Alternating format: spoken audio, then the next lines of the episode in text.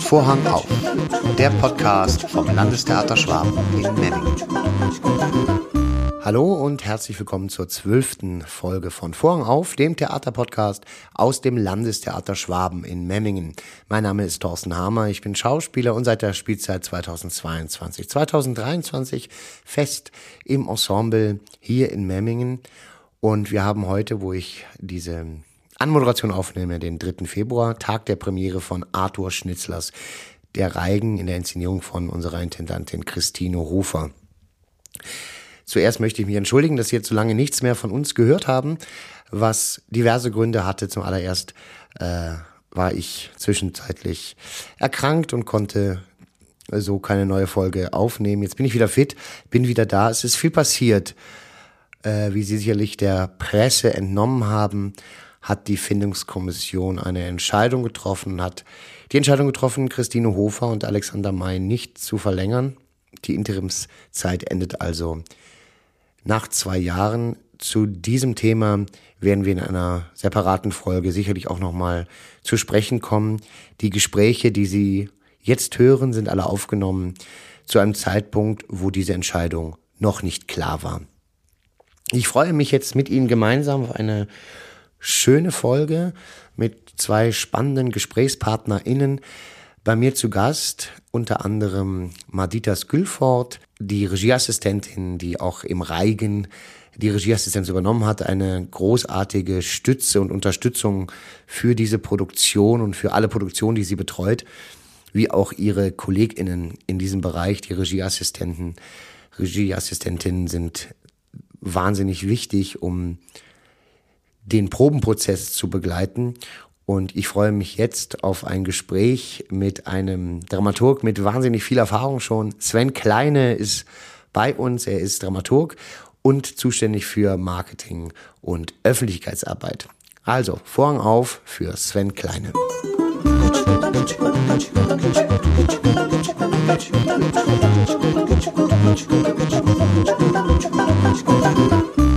So, unser Dramaturg Sven Klein ist bei uns. Hallo Sven. Hallo, grüß dich. Schön hier zu sein. Ja, schön, dass du es geschafft hast. Du hast wahnsinnig viel zu tun, weil du machst nicht nur die Dramaturgie, du bist auch zuständig für Marketing, Presse. Habe ich was vergessen? Ja, ähm, das stimmt, Marketing, also Öffentlichkeitsarbeit, Pressearbeit und auch ein bisschen Marketing. Das ist äh, bei uns sozusagen, da arbeite ich eng mit der äh, Ina zusammen, der Katharina Graf und äh, ist auch so ein bisschen noch ein Bereich. Und äh, Dramaturgie. Also es ist ein richtiger Hybrid, Hybrid-Job sozusagen. Genau. Wie geht's? Äh, erste Frage, wie geht's dir in Memmingen? Also ich finde es unheimlich spannend, äh, weil ich jetzt die 20 plus Jahre zuvor wirklich rein als Dramaturg gearbeitet habe. Und äh, Memming mir jetzt gewissermaßen die Möglichkeit äh, geboten hat, tatsächlich über diesen Tellerrand hinauszublicken und auch, ähm, es, sind ja, es sind ja schon Nachbarbereiche auch am Theater, also mit denen ich immer eng zusammengearbeitet habe, aber diesmal tatsächlich wirklich in der Funktion auch von Presse- und Öffentlichkeitsarbeit. Ähm, jetzt mal, ich sag mal, äh, gleichzeitig ähm, ausbildend äh, diesen Job wahrzunehmen. Also ich muss mich natürlich auch reinfuchsen, das ist ganz klar. Es ist auch äh, vieles Neue dabei, aber das finde ich toll, weil ich auch schon im vorgerückten Alter und äh, äh, hatte ich jetzt äh, vor ein paar Jahren hätte ich damit gar nicht gerechnet, dass ich auch noch mal weißt, so so ein bisschen die äh, das Tätigkeitsfeld wechsle. Ja, okay. Aber das finde ich wirklich spannend und ähm, klar, es ist im Moment noch auch äh, diese ganze Phase der Einarbeitung, der Eingewöhnung läuft noch. Ähm, und ähm, aber ich, ich hoffe, dass ich da jetzt auch äh, oder, oder weiß auch, dass ich da jetzt zunehmend auch Sicherheit bekomme und so in den Arbeitsabläufen, die mir eben bis zu dieser Spielzeit noch nicht so geläufig waren. Ja. Ne? Verstehe. Und du bist ähm, Dramaturg von Haus aus quasi. Wie lange bist du jetzt am Theater insgesamt? Ähm, also mit, mit der in Anführungsstrichen Ausbildung, also den ersten Hospitanzen jetzt äh, knapp 25 Jahre Jubiläum. Ja. Okay, und äh, wie wird man Dramaturg oder wie bist du Dramaturg geworden?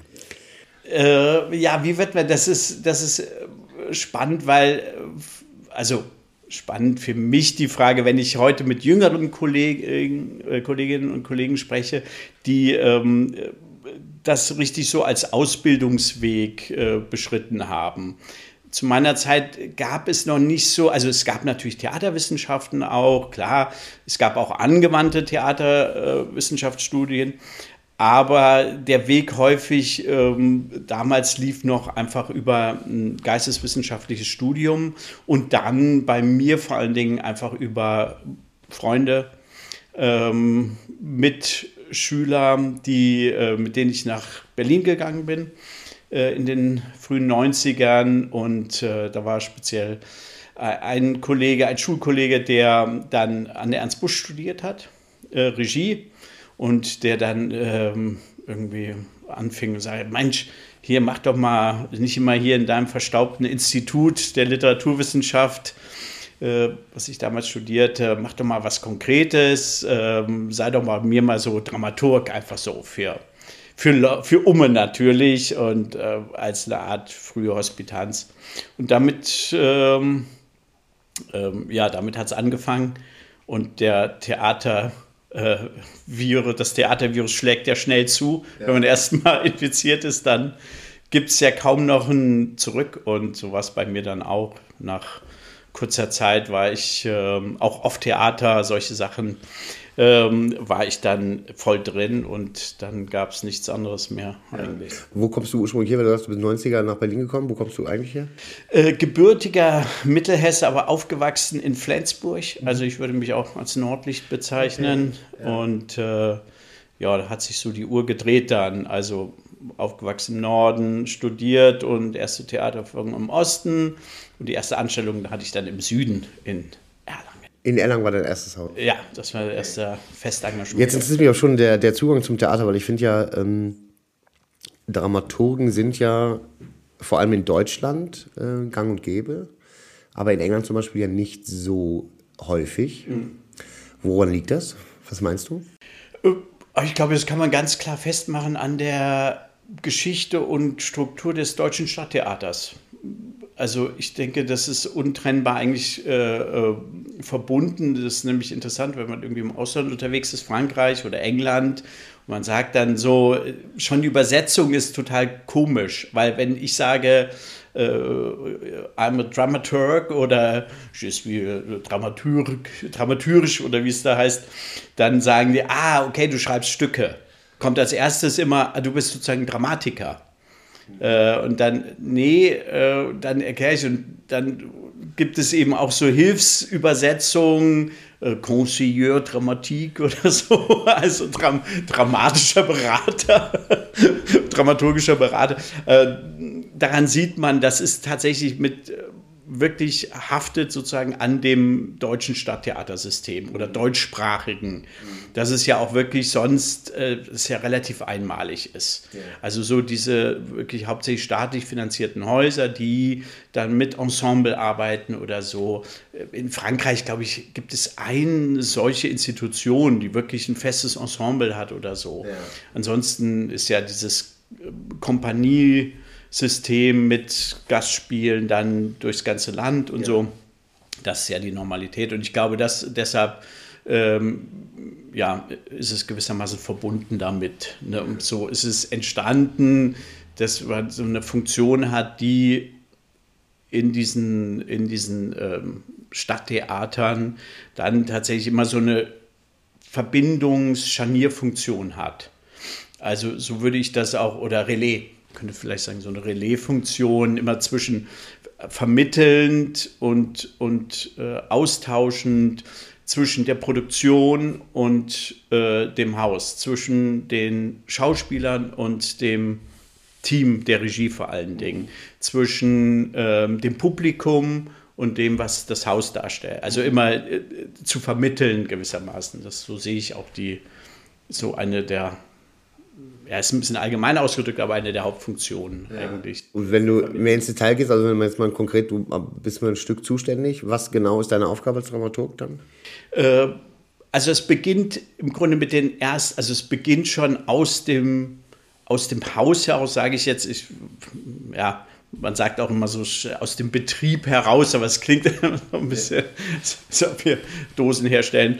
Ähm, aber also aus dem Haus heraus beginnt es erstmal damit schon, äh, dass man erst das Programm mitgestaltet, was ja schon auch eine wichtige Aufgabe ist. Das ist von, von Haus zu Haus natürlich völlig unterschiedlich. Also Programm, du meinst den Spielplan jetzt? Der genau, genau. Das ist einfach, was, was, was wird gezeigt im Theater und äh, also das, das sind jetzt so klassische Sachen. Ne? Und ähm, das natürlich mit, mit der künstlerischen Leitung wird das zusammen und den Kolleginnen der Dramaturgie wird das auf die Beine gestellt und dann, äh, dann kommt ja schrittweise dann die, die Umsetzung. Das fängt an ähm, mit der Besetzung, Besetzung des künstlerischen Teams, ähm, die meistens ja Gäste sind. Ne? Also man, äh, man muss dann ja entscheiden, wer, wer würde das machen, wer käme dafür in Frage, wer hat Interesse daran.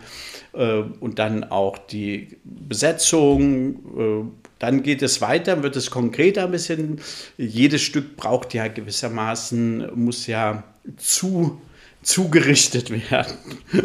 Einfach für die, für die, es wird ja kaum noch ein, jetzt ein klassisches Stück, äh, wird ja kaum noch so unplugged gespielt. Ähm, natürlich braucht es da Kürzungen oftmals auch, weil es einfach für die heutige Zeit die vier, fünf Stunden Hamlet oder Faust oder so, die tut sich kaum noch jemand an und äh, deshalb muss man es auch, auch für die Besetzungsmöglichkeiten natürlich passend machen. Das ist dann schon konkreter die Arbeit mit dem mit der Regie, äh, was Konzeption angeht, was die Fassung angeht.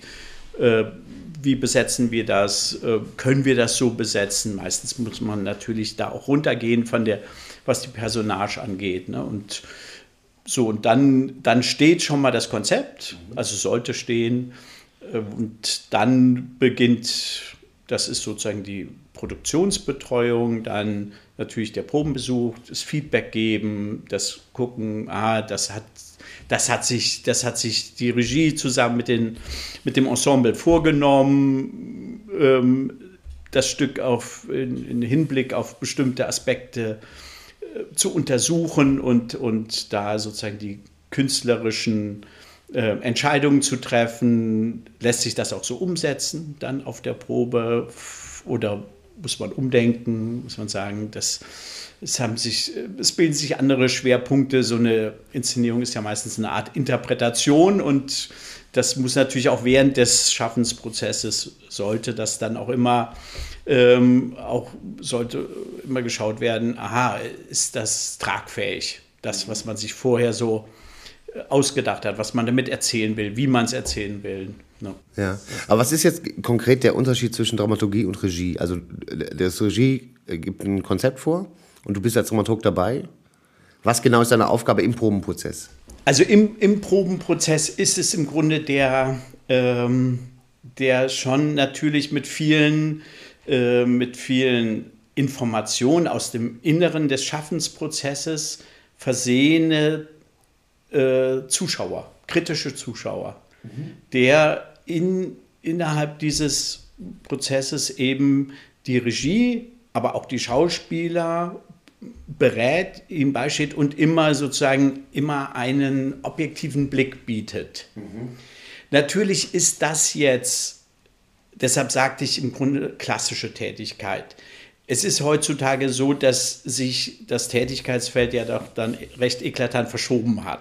Okay. Weil diese produktionsbetreuenden Aufgaben des äh, Dramaturgen eigentlich immer weiter ähm, zurückgedrängt wurden oder, oder sich auf andere Tätigkeitsfelder verschieben mussten. Das hat einfach damit zu tun, dass das ähm, natürlich mit Personalveränderungen, die generell die Stadttheater haben und äh, also der Dramaturg, der jetzt äh, auf jeder zweiten Probe sitzt und, und wirklich völlig eintaucht in diesen Stoff, in dieses Stück und, und äh, ja, also sozusagen permanent an der Seite steht des Regisseurs. Natürlich ist der große Unterschied, die, die Regie ist sozusagen die künstlerische, trägt die künstlerische Verantwortung, Gesamtverantwortung für dieses Gesamtkunstwerk Theater. Ja. Das heißt, die Regie ist diejenige, die die Form festlegt, die, also die Form, die Gestalt sozusagen,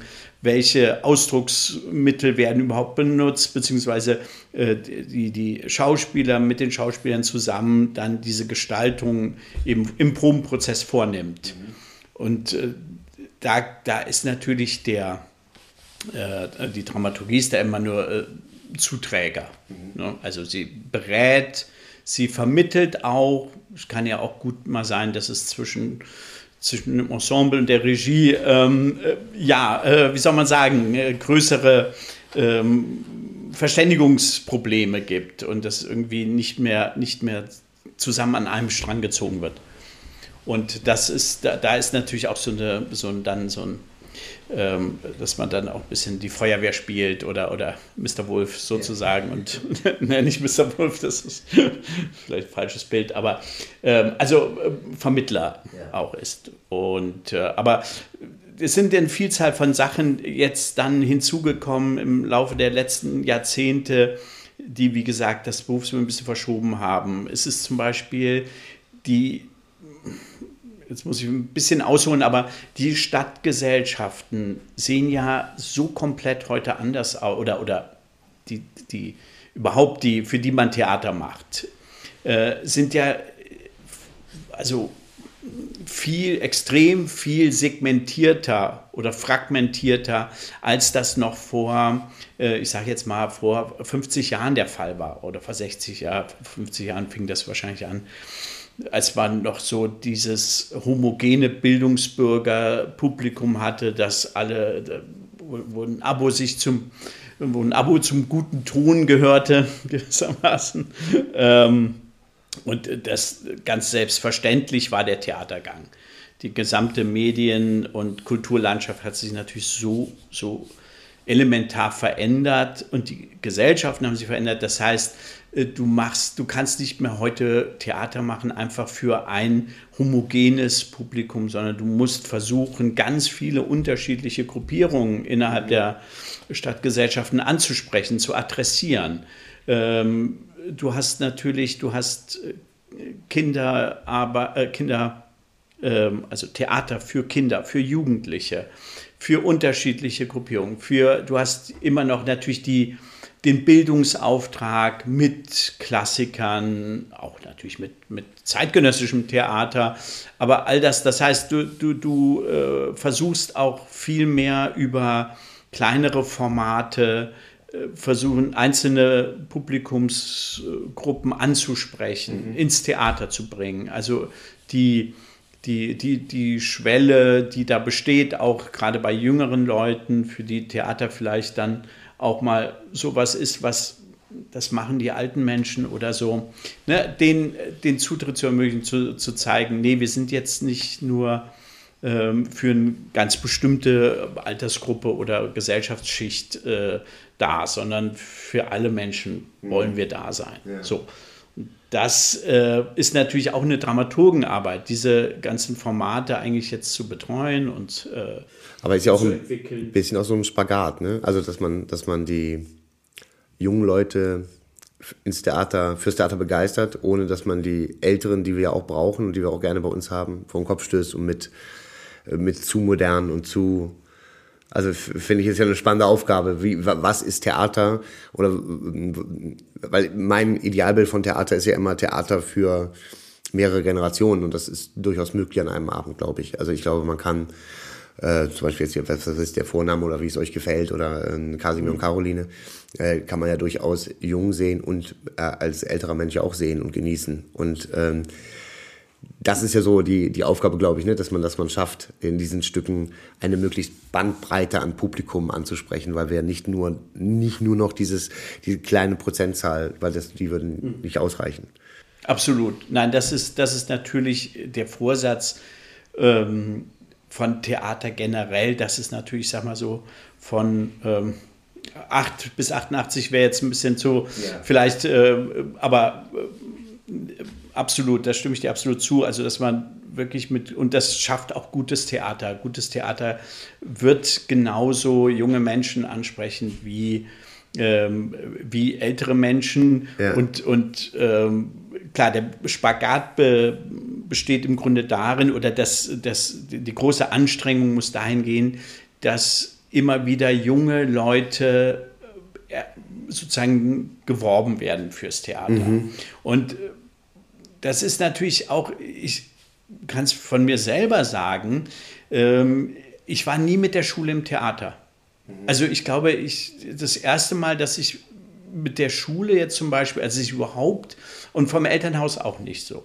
Das erste Mal, dass ich wirklich so vom äh, Theater in Verbindung, das war eine Abiturfahrt ähm, nach Wien im, im 13. Jahrgang und da habe ich einen Sommernachtsraum gesehen, das äh, am Burgtheater.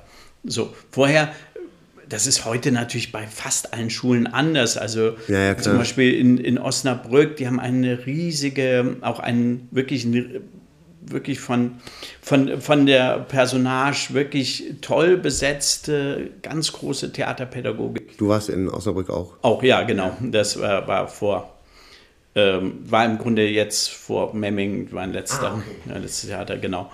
Und, und, ähm, und die hatten mit ich weiß nicht, ähm, über 45 Schulen hatten die wirklich ein festes Abosystem, dass die mindestens zweimal, sogar häufiger, äh, manchmal ins Theater gegangen sind, alle, alle Schüler dieser äh, Schulen. Und ähm, klar, das ist sicherlich für die eine oder andere, äh, ist es dann auch so, ja, es ist jetzt, es ist von der Schule organisiert, natürlich, aber sie lernen das kennen. Und, und das ist die, diesen ähm, äh, Keim zu setzen erstmal. Einfach, äh, dass, dass, dass das was Tolles sein kann, dass, dass es das gibt, äh, überhaupt in dieser immer stärker medial vermittelten Welt. Absolut. Ja.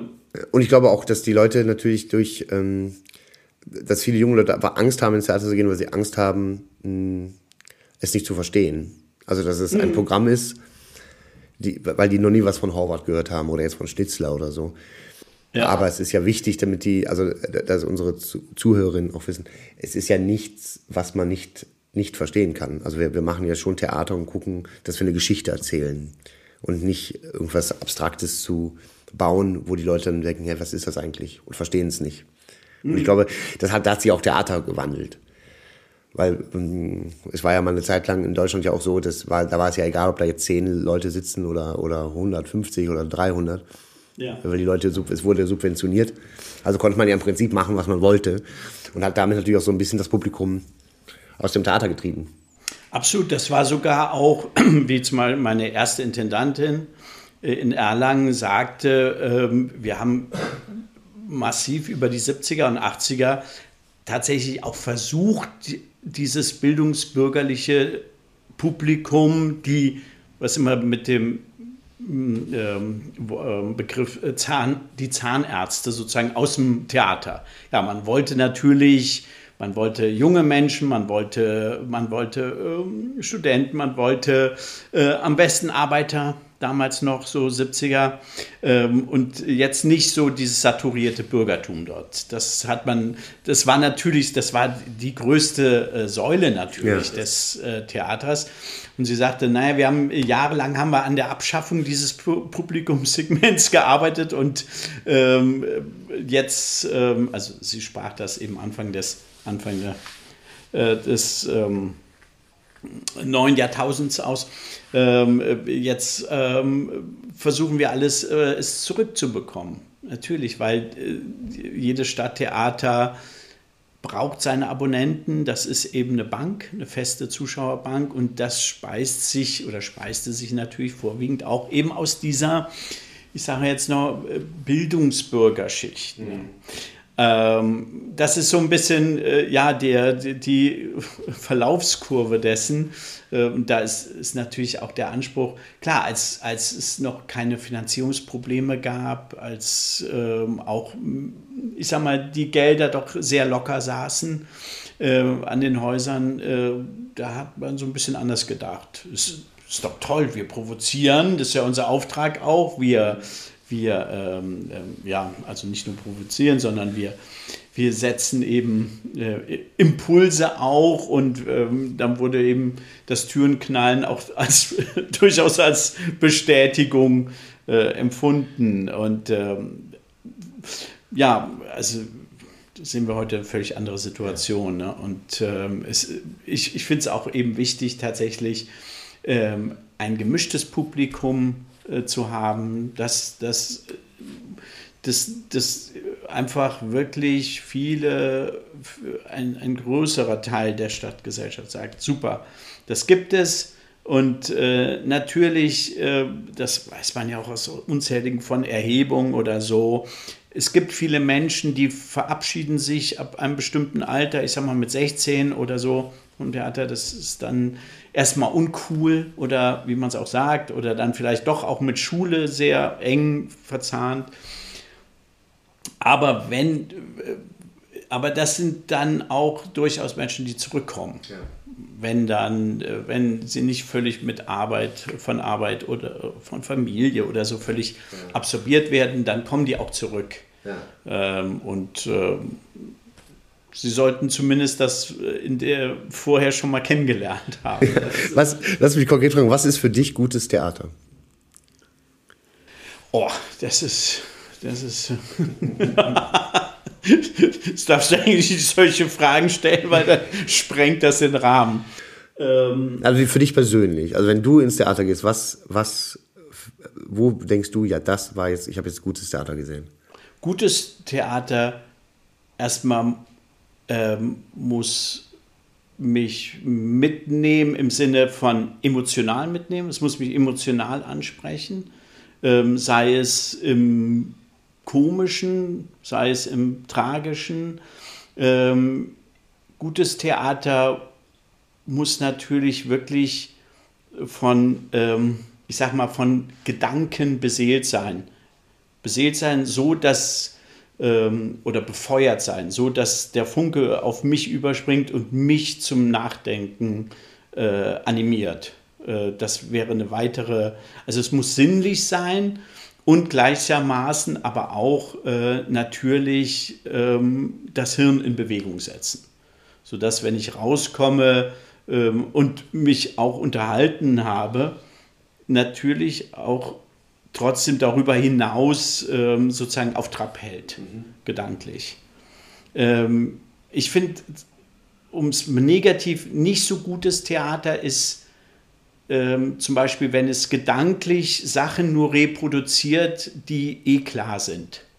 Das heißt, ähm, wenn es nicht von einem, also es ist ja nicht ganz, man merkt ja, dass das Konzept hat ja über ähm, muss ich kurz rechnen, damit ich nicht 2500 Jahre eigentlich gut äh, funktioniert, seit den Griechen zu sagen, zum Beispiel Tragik ist das, was tragisch, äh, was, was erstmal nicht leicht aufzulösen ist. Wo man eben nicht sagen kann, ja, das ist doch der, der ist doch klar, das ist jetzt der, das ist der Schurke und äh, das ist jetzt das Opfer oder so. Ne? Also was ist ein tragischer Konflikt? Mhm. Und gutes Theater ist basiert im Grunde auf diesen Überlegungen. Tragische Konflikte sind Konflikte, die erstmal nicht, ähm, nicht in einem Schwarz-Weiß-Muster und Denken auflösbar sind. Äh, um nur mal ein Beispiel zu nennen. Und es ist meistens auch die Grundlage einer guten Komödie übrigens. Richtig, genau. Die gute Komödie ist die natürlich, wo du lachend, ähm, also über das Lachen im Grunde auf, auf einen tiefer liegenden äh, äh, Konflikt oder eine, ein, ein Konfliktfeld oder eine, eine ähm, Tragik in der menschlichen Conditio Humana, nenne ich es mal, oder ist jetzt doppelt gemobbelt, also in der Conditio Humana ähm, ähm, hingewiesen, also äh, gestoßen wirst sozusagen, lachend hineinfällst. Ja.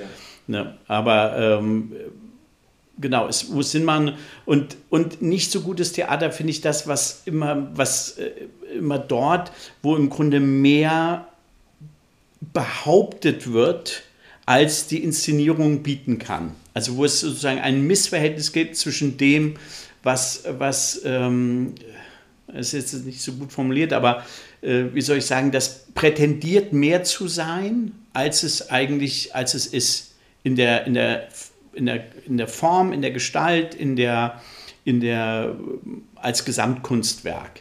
Ja. Das, das ist auch dann, äh, wo man so denkt, okay, oder was zum Beispiel so zugekleistert wird, wenn man sagt, naja, die Message stimmt ja. Die Message, die Haltung, die stimmt ja. Ähm, dann muss ich mich jetzt nicht um das andere so kümmern. Ne? Das ist auch so, ein, so, so eine Sache, wo ich dann nicht so, wo ja, eher dann verstimmt werde, ja. sage ich mal. Aber man merkt schon jetzt an der Antwort, dass du doch sehr leidenschaftlich Theater machst. Das ist schön. Ja, es ist natürlich so, äh, äh, klar, du brauchst auf der einen Seite die Leidenschaft, aber du sollst natürlich dann auch ähm, so den nüchternen Blick der Indifferenz haben, wenn du die Arbeit im Arbeitsprozess. Als Dramaturg meinst du jetzt? Als Dramaturg, genau, ja. Also das sollte man schon haben. Wie machst du das? Oder hast oder oder, oder ähm, schaffst du es immer, der, die, die Leidenschaft in der Arbeit? Also schaffst du es tatsächlich, den objektiven Blick zu behalten in der Arbeit? Ähm, also das, das ist das Wunschdenken. Das ja. ist sozusagen, das, das, das wäre, aber das ist äh, natürlich auch nicht zu ein. Es, es gibt immer diese Art von Tunnelblick. Du fällst mit dem, also erstmal generell ist es natürlich so, die Leidenschaft besteht darin, dass wirklich bei den Mitfiebern, was ich fast immer habe dass, dass es gelingen möge, dass es, äh, und das merke ich auch bei die, die Aufregung, die wirklich, das sage ich jetzt nicht irgendwie um, es ist kein Fake, sondern die Aufregung wirklich, die einen ergreift bei den ersten Durchläufen, bei den Endproben und dann natürlich völlig bei der Premiere, ähm, dass es gelingen möge, dass das, was man sich vorgeno vorgenommen hat, in Anführungsstrichen, also Ne, was, was, was man erzählen wollte mit dem, äh, wie man es erzählen wollte. Äh, natürlich dann äh, konkret mit, mit dem Ensemble, das ja nun da steht dann sozusagen mit allem, mit, mit, mit allem mit vollem Einsatz ähm, und, und eben das zu ihrer, zu ihrer Kunst dann macht, letzten Endes, in, indem sie es spielen. Ähm, und dieses, das ist sozusagen die Leidenschaft, die ist immer da. Mhm.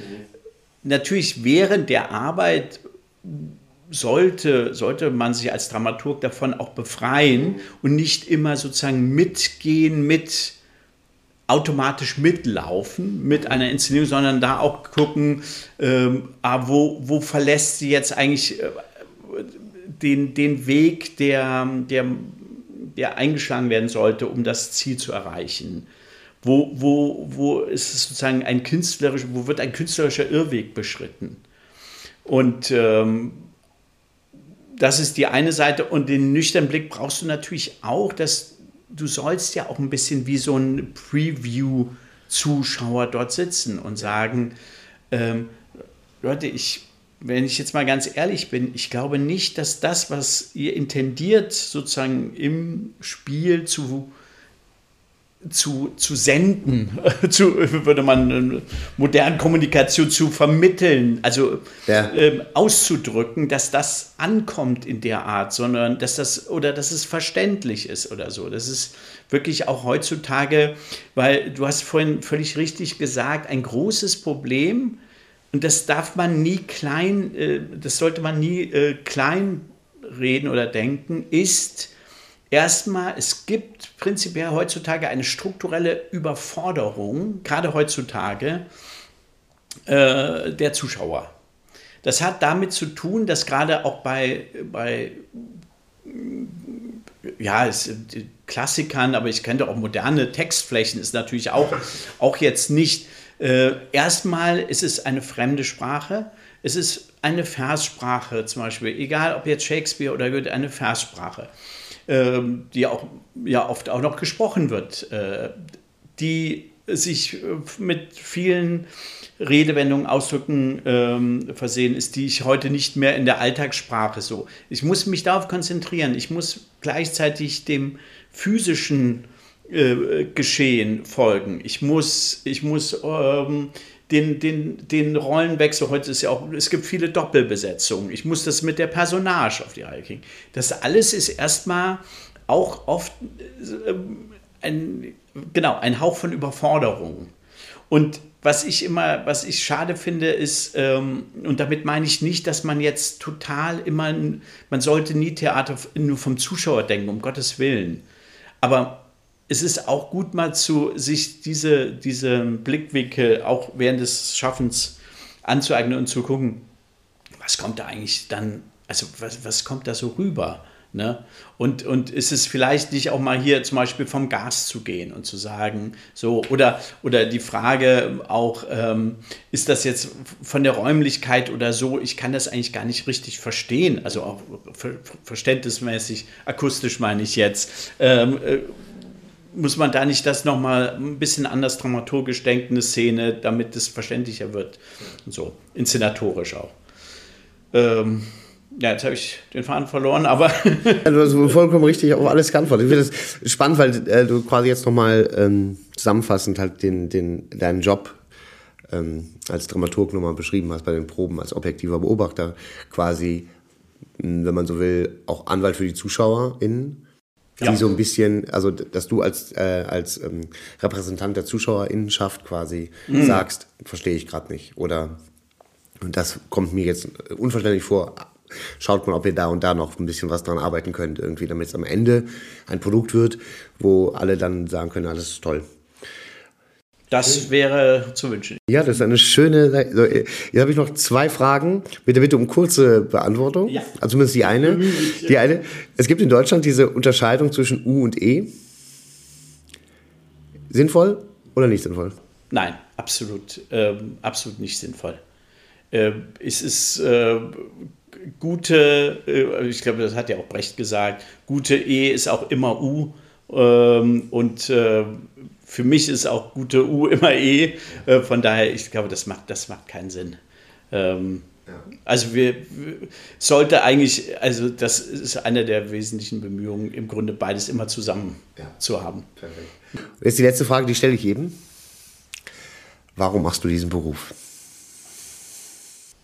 das äh, ist im Grunde, wie gesagt, ich weiß gar nicht, ob das so eine freie Entscheidung ist, weil ich bin so da eben hingekommen, nicht als eine Entscheidung, die ich zur Schulzeit getroffen habe, sondern wirklich durchs Machen und das, wie gesagt, man wird von dem gestreiften Virus gebissen oder nicht und ähm, dem Moment, dem ich ähm, ähm gebissen wurde, war es für mich so, ähm, ich habe es gemacht. Weißt du den Moment noch? Weißt du den Moment, wo du gebissen wurdest? Ja, ja, das kann ich genau sagen. Das war eine irre Off-Theaterproduktion ähm, des Tragödie der Rächer, ein spätelisabethanisches Stück in Berlin äh, Mitte mit einer wunderbaren Crew.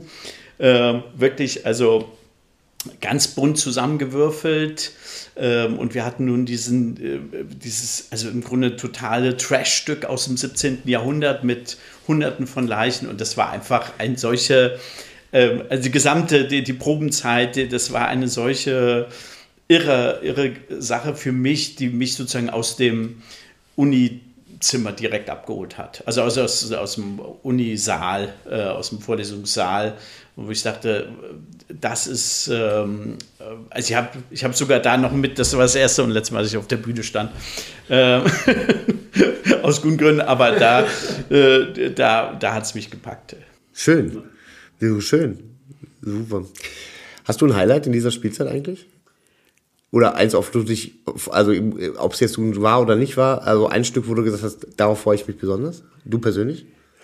Ah, es, sind, es sind mehrere. Ich, äh, ja, ist immer natürlich, äh, ich, ich denke natürlich jetzt gerade auch von der Presse- und Öffentlichkeitsarbeit her und äh, sollte auch und ist auch so natürlich da jetzt ähm, Gleichmaß und so. Ich freue mich jetzt als sozusagen der kleine Literaturwissenschaftler, der ganz kleine Literaturwissenschaftler, der noch in mir steckt, freue ich mich sehr auf Orlando, einfach weil das auch, ähm, weil ich das für ein sensationell tolles Buch halte und ähm, natürlich wirklich wahnsinnig gespannt bin, wie das auf dem Theater dann funzen wird. Absolut. Ja, freut mich auch drauf. Sven, vielen Dank. Das war dein erster Besuch hier im Podcast. Das war großartig. Ähm, ähm, wir sehen uns wieder und zwar bist du Dramaturg dann bei Quartett. Ja. Äh, da arbeiten wir dann äh, zuerst mal richtig zusammen. Ich freue mich sehr drauf und sage Danke und bis bald. Danke dir auch. bis dann.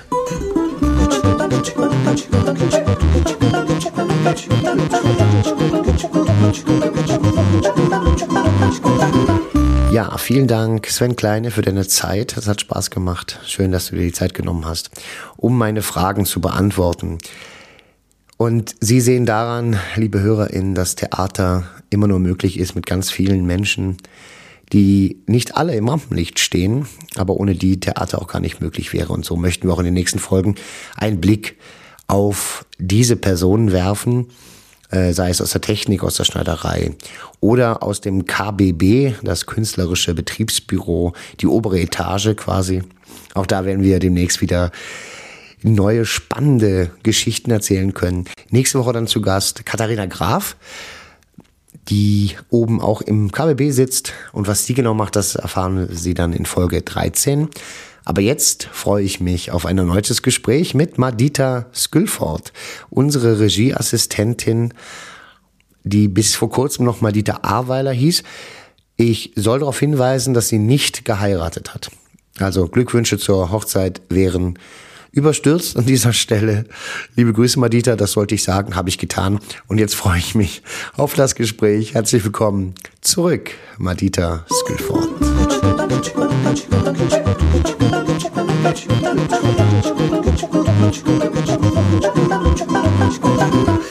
Und ich begrüße erneut Madita Skillford. Jetzt fragen Sie sich, Skillford, den Namen habe ich in diesem Podcast noch nie gehört. Stimmt, in der vierten Folge hieß sie noch Aweiler. Aber jetzt erstmal Hallo Madita.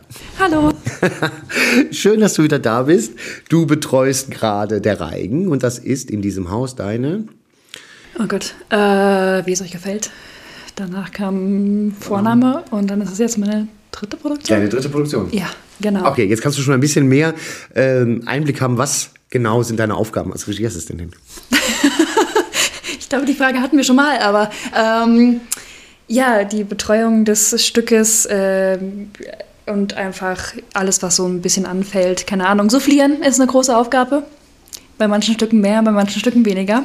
Ähm Äh, und ansonsten, die, wie gesagt, Kommunikation mit den Gewerken und einfach, keine Ahnung, mal ein Requisit holen oder so. Ja. Wie sehr ändert sich mh, hm, deine Aufgabe oder mh, hm, das Gefühl für deine Aufgabe mit dem Wechsel des Regisseurs, der Regisseurin? Ähm, also es wechselt unglaublich. Bei manchen Produktionen ähm, bin ich eben eher jemand, der tatsächlich ähm, sich nur darum kümmert, dass sozusagen die Organisation alles funktioniert und so. Und bei anderen Produktionen wird auch meine Meinung äh, eingefordert oder ähm, es gibt auch einfach man hat der eigene Blick wird auch gefordert und ähm, man ist eben nicht nur ähm, stilles Mäuschen. Und das ist schon sehr faszinierend. Und wie gesagt, die, die Arbeitsweise der Regisseure unterscheidet sich ja auch extrem wodurch sich meine, Augen, äh, meine Aufgaben, Aufgaben, so heißt das Wort, meine Aufgaben auch äh, sehr wechseln können. Ja, und äh, was ich toll fand, war, du hast ja bei uns den Vornamen gemacht und äh, es war schon seltsam, als du weg warst für uns, also dass du plötzlich nicht mehr dabei warst. Äh, wie ist das für dich, so eine Produktion dann gehen zu lassen? Fällt dir das leicht oder warst du froh, uns los zu sein? Ähm, es war sehr seltsam. Also im großen Haus, da bin ich ja dann als Inspizientin immer dabei und in, bei Studioproduktion nicht. Ähm, und das dann loszulassen, es hat noch nicht ganz funktioniert. Also die ersten drei Vorstellungen habe ich mir dann auch noch angeschaut. Ähm, aber dann habe ich auch gemerkt, dass ich das Stück zu oft gesehen habe. Ich hatte keinen Blick mehr von außen oder ich, ich habe nicht mehr richtig zugehört, nicht mehr richtig hingeschaut, weil ich eben wusste, was passiert. Deswegen freue ich mich dann in ein paar Wochen nochmals mir anzuschauen, ähm, weil man verliert einfach. Als Inspizientin habe ich ja noch andere Sachen zu tun. Da achte ich ja eher darauf, dass äh, alles technisch und so funktioniert und muss auch selbst noch Sachen machen. Aber wenn ich nur sozusagen nichts zu tun habe und es mir so anschaue, da brauche ich ein bisschen Zeit dazwischen, sonst rede ich jeden Text mit im Kopf und weiß genau, was als nächstes passiert und dann wird es auch ein bisschen ich werde blind. Ja. Wie, wie sehr ändert sich bei dir, wenn du mh, mm, am Anfang der Produktion stehst, du liest das Stück das erste Mal und dann ist irgendwann Premiere, also nach Wochen ist irgendwann Premiere. Wie verändert sich deine Sicht auf das Stück? Unglaublich, es verändert sich äh, vorm, bevor eine Produktion beginnt, da lese ich es ja schon mal meistens. Ähm, kommt davon natürlich, wenn das Textbuch kommt. Und dann äh, zur Konzeptionsprobe hört man es ja dann erst das erste Mal, wie die Schauspieler es sprechen und dann hat man auch schon Gedanken und vielleicht verändern sich da schon Sichtweisen und dann über die Arbeit hinweg merkt man manchmal, vor allem bei hier dem Stück, beim Reigen, ist es mir schon sehr aufgegangen, dass ich die Szenen, weil sie ganz anders, ähm, ganz viele verschiedene Lesearten haben, dass ich ganz oft das Gefühl hatte, oh, das habe ich ganz anders gesehen und äh, das habe ich ja gar nicht so gelesen. Und dann ist es ganz faszinierend zu sehen, diese anderen Lesearten, die es eben gibt und wie stark sich die ganze Szene und die Dynamik der Schauspieler verändern kann. Mhm. Woran, also ähm, wie siehst du das? Also ähm, woran machst du es fest? Ähm, es kann was ganz, es kann ganz große Veränderungen sein. Ja. Ähm, keine Ahnung, wenn ich eine Szene zum Beispiel im Grundgefühl eher als eine harmonische Szene gelesen habe ja. und der Regisseur oder die Regisseurin dann aber einen ganz anderen Gedanken hatte, dass da irgendwie ein Konflikt noch drin ist oder dass es da so Spannung gibt oder einen Klassenunterschied, äh, der irgendwie da reinspielt, den ich nicht bedacht habe. Ähm, und dann die Szene wird dann natürlich was ganz anderes, eine ganz andere Spannung entsteht äh, und das, der ganze Inhalt verändert sich ja auch, obwohl das Gleiche noch gesagt wird. Ja. Aber die Bedeutung ist ja eine ganz andere. Ja. Und wie, wie, wenn du jetzt in so einer Arbeit bist wie jetzt der Reigen, denkst du noch oft an deine Arbeit vom, wie es euch gefällt, zurück? Oder ist es bei dir dann auch so, dass das erstmal, das ist abgeschlossen, es beginnt tatsächlich was Neues? Unterschiedlich. Also, ähm, ich denke manchmal an, wie es euch gefällt, vor allem da Johanna ja die auch, also dass da Christine ja auch bei Johanna mal gelernt hat und so. Und dann sind manchmal so Momente, wo ich denke, oh, das ist ein bisschen Déjà-vu oder so. Oder da merkt man dann die Einflüsse. Ähm, aber ansonsten bin ich eigentlich eher die ganze Zeit im Moment und in der Arbeit. Und ähm, es sind dann eher so in den Pausen, wo ich dann irgendwie Vergleiche ziehen kann zwischen den verschiedenen Produktionen, verschiedenen Regisseuren und der Arbeitsweise. Aber in der Arbeit am Probentag selbst bin ich voll im Stück. Absolut, ja, das, das merkt man auch. Ähm, was würdest du, was glaubst du, was am Ende vom Reigen für unsere ZuhörerInnen rauskommt?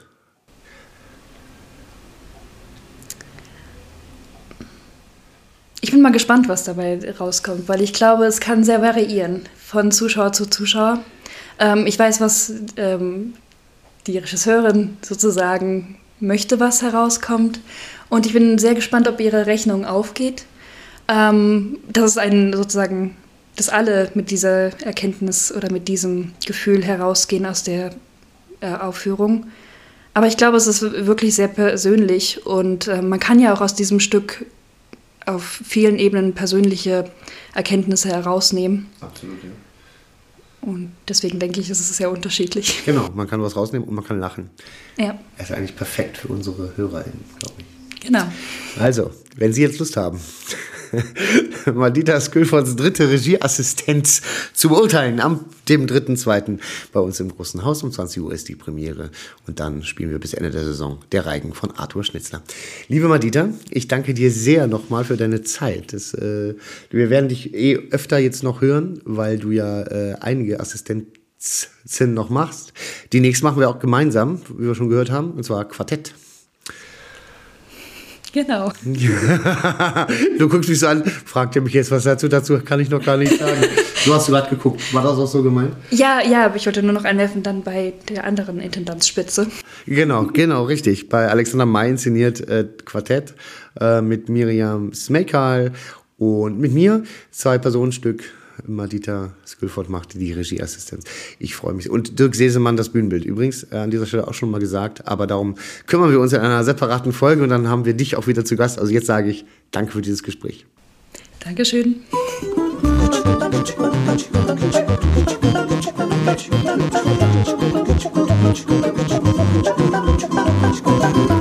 Vielen Dank, liebe Madita, für deine Zeit. Und damit sind wir schon am Ende von Folge 12.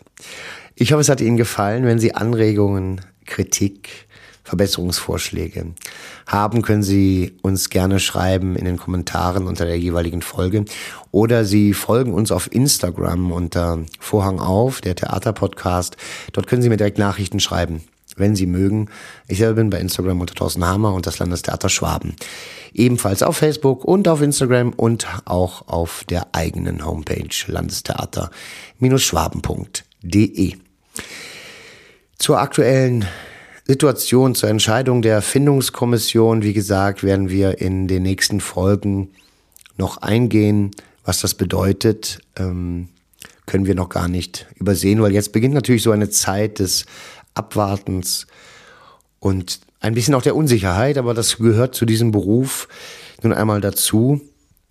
Die Findungskommission hat ihre Entscheidung getroffen. Schade für Christine Hofer, die, wie ich finde, eine tolle Intendantin hier für Memmingen gewesen wäre. Und nichtsdestotrotz natürlich Glückwunsch an die neu gewählte Intendantin Sarah Kors, die dann den Kurs bestimmt ab der Saison 2024, 2025. Bis dahin sind wir nach wie vor die Neuen, erst seit ein paar Monaten hier und wir freuen uns auf den Rest der Spielzeit. Die nächsten Premieren sind jetzt schon in Vorbereitung. Wie gesagt, heute Premiere Arthur Schnitzlers Der Reigen und dann geht es Schlag auf Schlag. Terror von Ferdinand Schirach hat im Großen Haus Premiere und dann kommt Quartett von Heiner Müller im Studio. Und darüber werden wir uns in den nächsten Folgen ausführlich beschäftigen. Ich danke Ihnen fürs Zuhören, hoffe, wir sehen uns wieder in Folge 13. Bis dahin, bleiben Sie gesund, bleiben Sie uns gewogen. Bis dahin. Thank